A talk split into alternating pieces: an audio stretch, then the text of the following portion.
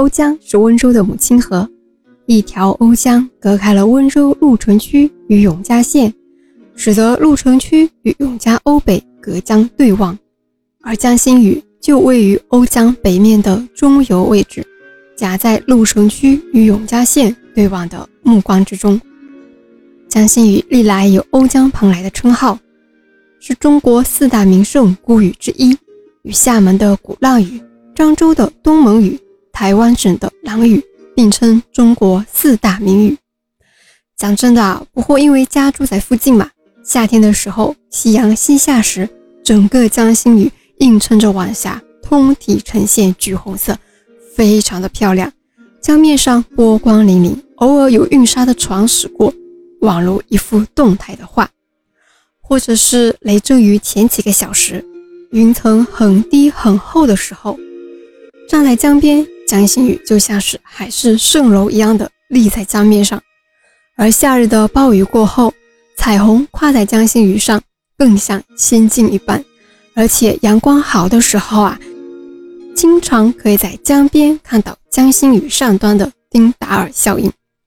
丁达尔效应就是那种一束光透过云层打下来，然后好几束一起洒向江心雨，犹如佛光普照，非常好看。所以啊。江边也是一直聚集着各种摄影爱好者。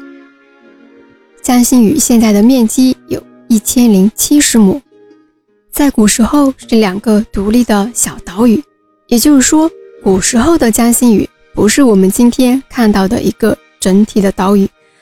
那是什么时候？因为什么原因，两个独立的小岛屿变成了一个整体的岛屿呢？前面我们也讲过了。宋高宗赵构曾在江心屿上住过一段日子。赵构在江心屿时，江心屿还是两个分开的独立小岛。后来高宗回了临安，之后年号改为绍兴。在绍兴七年，也就是公元一一三七年的时候，高宗下了诏书，招了青鸟禅师来江心屿上设堂传经。关于这段历史。清朝是袁启所撰的《江心志高僧传记》里面有这样一段记载：师清了禅师即说法，其地龙化为人，时即听法，了悟自心，愿即所居为精舍，且护其法。莫及沙土拥塞自满，若有鬼神相知者，于是禅师亲自率众抛石填平。于上建中川寺，宋高宗赐号江心寺。也就是说，青鸟禅师奉旨前来江心屿讲经，亲自带着大家一起把两个岛屿的当中给填满了。于是，两个独立的岛屿合成了一个，还在填色处建了一个寺庙，命名为中川寺。后来，高宗赐名江心寺。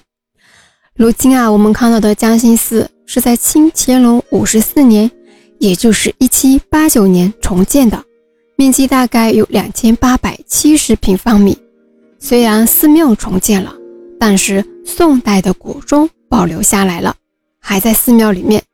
江心寺的中殿供奉的是观音菩萨，所以江心寺也是全国三十二所观音道场之一。江南卷立兰，江北阔周旋。